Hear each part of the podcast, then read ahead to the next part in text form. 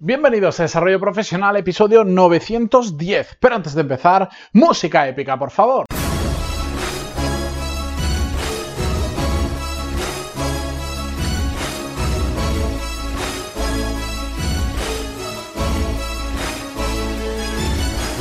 Muy buenos días a todos, bienvenidos, yo soy Matías Pantaloni y esto es Desarrollo Profesional, el podcast donde hablamos sobre todas las técnicas, habilidades, estrategias y trucos necesarios para mejorar cada día en nuestro trabajo. Ya sabéis, como, viene siendo ya habitual la última semana y a partir de aquí las siguientes también,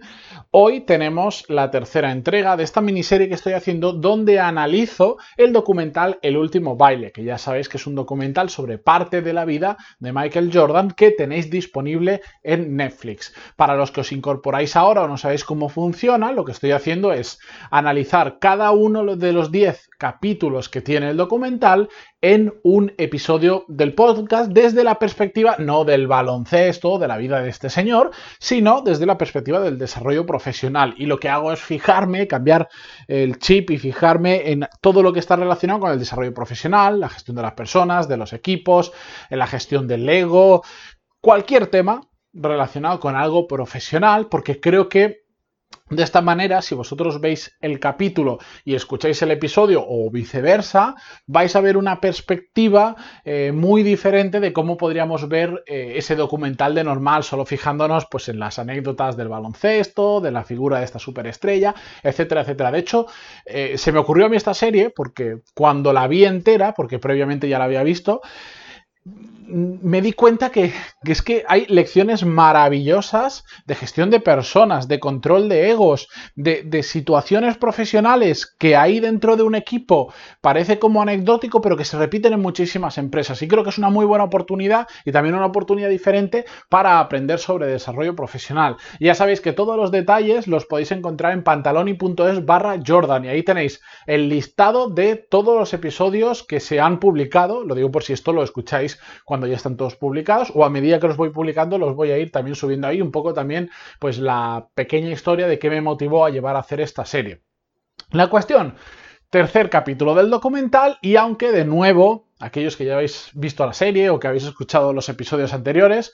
de nuevo vuelven a hacer estas mezclas de saltos en el tiempo y también pues hablan un poquito de una cosa y después meten Michael Jordan por un tubo y después vuelven a hablar de esa cosa, nos lo volvemos a encontrar. En el episodio anterior se hablaba sobre Scottie Pippen, uno de los mejores jugadores eh, en su momento de la NBA y hoy se habla sobre otro de los grandes jugadores que es Dennis Rodman. Eh, de nuevo, empiezan hablando mucho de Dennis Rodman, tocan muchos temas, nos vamos a centrar en uno, meten Michael Jordan un ratito y vuelven a hablar de Dennis Rodman. Y de hecho, en el cuarto episodio, cuarto capítulo del documental, siguen hablando en parte de Dennis Rodman, pero vamos eh, con el tema de hoy.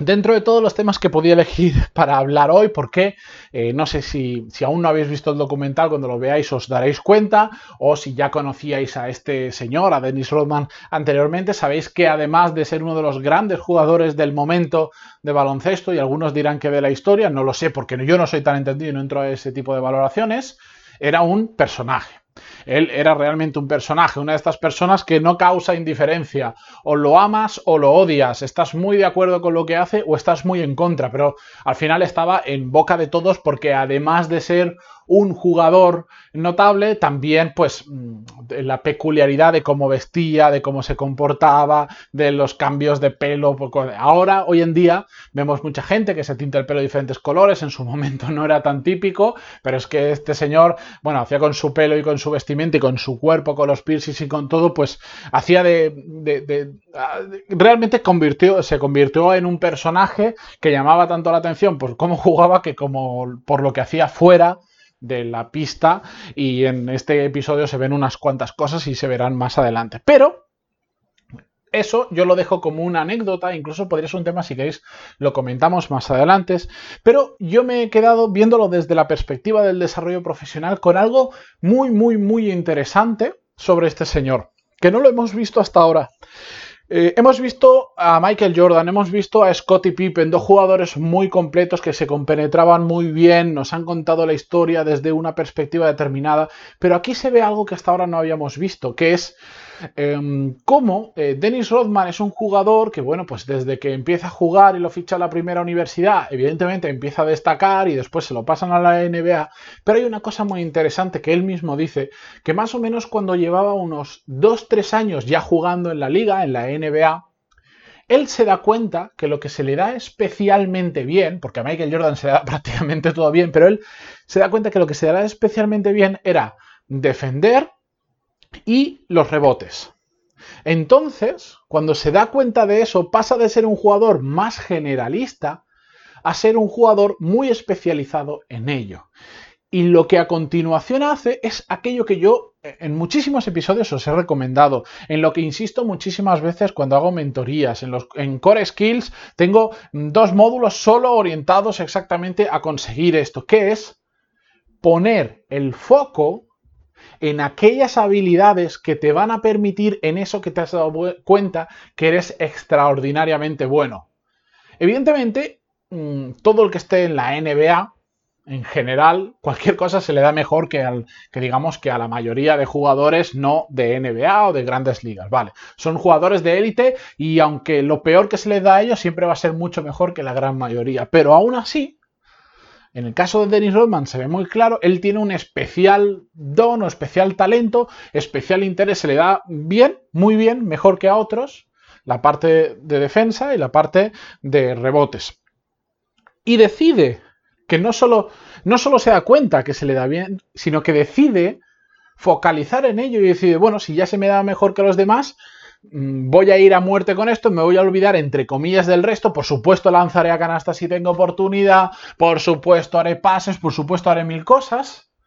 pero toda mi preparación y toda mi cabeza tiene que ir orientada a ser mejor reboteador y mejor defensa. Entonces, a partir de ahí, él empieza a trabajar todas las cualidades y habilidades que como jugador le permiten ser mejor reboteador y mejor defensa. Y pone algunos ejemplos. Evidentemente, si quieres ser un buen defensa y sobre todo si quieres ser un buen reboteador, tienes que tener una fuerza, una forma física superior al resto. Esto os lo digo por experiencia. De hecho, en muchas cosas me he sentido identificado porque yo cuando en el periplo de mi vida que he jugado de forma amateur, ojo, al baloncesto, también jugaba en una posición como Dennis Rodman, también por mi altura me obligaban, porque no me gustaba, pero me obligaban a ser reboteador y sé lo que es pegarse ahí debajo de la canasta y sé la ventaja que te da ser grande respecto a otras personas para coger rebotes. Pero él no solo se da cuenta de eso y empieza a trabajar mucho más su físico que el resto de compañeros. De hecho, se ve en las propias imágenes, eh, puedes ver como Dennis Rodman tiene una forma física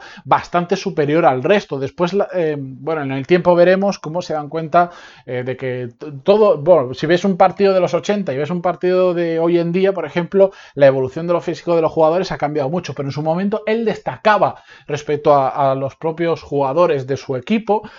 porque sabía que eso era una habilidad, era una característica física suya que era indispensable para ser el mejor reboteador de la liga. Y lo trabaja mucho, pero además cuenta, pues, y pone algunos ejemplos, que, que el tío era un concienzudo, el tío sabía que para estar ahí abajo de la canasta no bastaba solo con estar fuerte y saltar más que el de al lado. Hacía falta, ¿qué más? Entender cuando un balón desde un punto se lanza y sigue una trayectoria, cuando da en el aro, hacia dónde va a salir disparado, cuando toca el tablero en tal sitio, hacia dónde va a ir el balón. ¿Para qué? Para posicionarse mejor. No solo vale con saltar, se trata de saltar con cabeza y con inteligencia. El posicionamiento para una persona, para en defensa, bueno, en general es muy importante, pero en defensa y en los rebotes es muy, muy, muy importante. Entonces él se puso a investigar y a entender todo lo que era capaz de hacer un balón cuando desde que lo lanzaban hasta que, digamos, rebotaba con algo, daba con algo, no entraba en canasta y salía por otro sitio. Yo, por ejemplo, pues yo, yo me dediqué, lo contaba, decía, pues cuando terminaban los partidos yo cogía amigos míos y les decía, tirada canasta, desde muchos sitios, desde aquí, desde allá. Entonces él a partir de ahí intentaba entender la trayectoria del balón, el ángulo que tenía para intentar, para intentar eh, saber hacia qué ángulo iba a salir rebotado el balón y entonces posicionarse mejor y tener esa ventaja. En esto se ve muy claro y parece muy fácil y ahora que, lo ves en el documental o que lo cuento yo, dices, bueno, pero es que esto es de lógica. Pues, pero es que eso exactamente es lo que tenemos que hacer nosotros también en nuestro trabajo. Nos tenemos que dar cuenta de qué es lo que se nos da realmente bien y, que por lo tanto podemos aportar mucho más valor que el resto de personas y a partir de ahí poner foco en las habilidades que nos ayudan a potenciar eso. Lo que pasa es que nos resulta muy fácil verlo en los demás, pero no verlo en nosotros. ¿Por qué? Porque estamos ensimismados en nuestro día a día y porque sobre todo no hacemos esos ejercicios de reflexión que yo os digo muchas veces de pararnos a pensar. Y al igual que Dennis Rodman un día bueno, no sería en un día, evidentemente es un proceso, un tiempo, pero te das cuenta y llegas a la conclusión de lo que se te da bien y lo que quieres hacer es ser el mejor reboteador o defensa de la liga, si no hacemos ese proceso, si no nos paramos a pensar, si no reflexionamos, si no ponemos un poco de cabeza, jamás nos vamos a dar cuenta de eso. Y por lo tanto no vamos a encontrar, como en el caso de Dennis Rodman, que lo que tengo que hacer es tener más físico que los demás, que lo que tengo que hacer es conocer muy bien qué hace un balón cuando toca un aro, cuando toca el tablero, desde dónde lo toca, cómo lo toca, la trayectoria, etcétera, etcétera. Por eso es necesario pararnos a pensar. Por eso este señor cuando cuenta anécdotas de qué era lo que hacía él para prepararse, te das cuenta de que todo va hacia el mismo foco de ser el mejor reboteador o el mejor defensa de la liga. Y eso yo creo que es la lección más importante que podemos sacar en este capítulo del documental. Evidentemente se cuentan un montón de historias, hay muchas anécdotas de que este tío pues le iba más la fiesta que otra cosa y era un cabra loca y había que saber controlarlo, era lo, lo define en un momento como, como un caballo salvaje. Es un caballo salvaje y hay que entender que estás trabajando con un caballo salvaje. Y a un caballo normal le puedes poner una silla de montar, pero a un caballo salvaje no le puedes poner una silla de montar. Eso nos daría para hablar unos cuantos episodios sobre esa metáfora que es muy, muy de gestión de personas realmente, pero yo creo que lo más importante del episodio de hoy es quedarnos con esto, entender, como hizo Dennis Rodman, qué es lo que realmente se nos da bien a nosotros y hacia donde queremos tirar y a partir de ahí pensar qué habilidades o qué cualidades tenemos que desarrollar para hacerlo mejor. Si Dennis Rodman en un mal, en un mal análisis de, la situación hubiese querido desarrollar las mismas habilidades, tuviese los mismos objetivos exactamente que Michael Jordan, ¿qué le habría pasado? Que en su empresa, es decir, en su equipo, se habría topado Mm, con, con, un rival muy difícil de superar o prácticamente imposible, que era Michael Jordan. En cambio, él supo detectar que era lo que se le daba a él especialmente bien y centrarse en eso. Así que aprovecho y repito y, y, lo digo 40 veces si hace falta, es importante ese análisis de qué se nos da bien y hacia dónde queremos ir. Yo en Core Skill hay un módulo solo hablando de esto, donde al final lo que enseño es em, a... a, pensar sobre tres pilares o tres círculos que donde se encuentran son las habilidades que tenemos que trabajar, que básicamente es entender hacia dónde va tu empresa, tu mercado o en este caso tu equipo, qué es lo que realmente se te da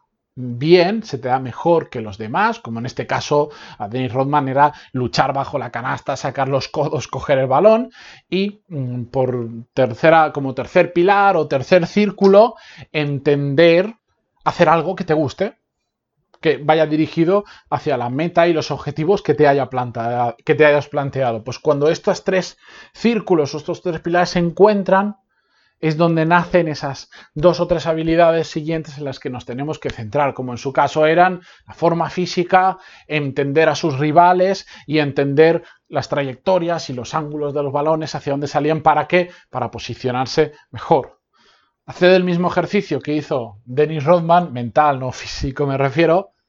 y probablemente vais a encontrar un mejor camino que seguir un camino que os va a llevar a, mejores lugares profesionales. Si Dennis Rodman no hubiera hecho todo eso, probablemente y hubiera sido otro jugador más generalista, habría terminado, pues sí, ya estaba en la NBA, pero habría pasado desapercibido y probablemente nunca le habrían fichado los Bulls, porque él inicialmente jugaba en, estuvo en otros dos equipos anteriores en la NBA, etcétera, etcétera. Y hoy no estaríamos hablando de Dennis Rodman. Haced lo que hace todo el mundo y mañana nadie va a estar hablando de vosotros, no vais a tener marca personal, no vais a profesional, no, no vais a crecer profesionalmente tanto como podéis hacerlo si realmente paráis a pensar y os dais cuenta qué es lo que se os da bien, hacia dónde va vuestro mercado, vuestra empresa, vuestro equipo y qué es lo que queréis hacer.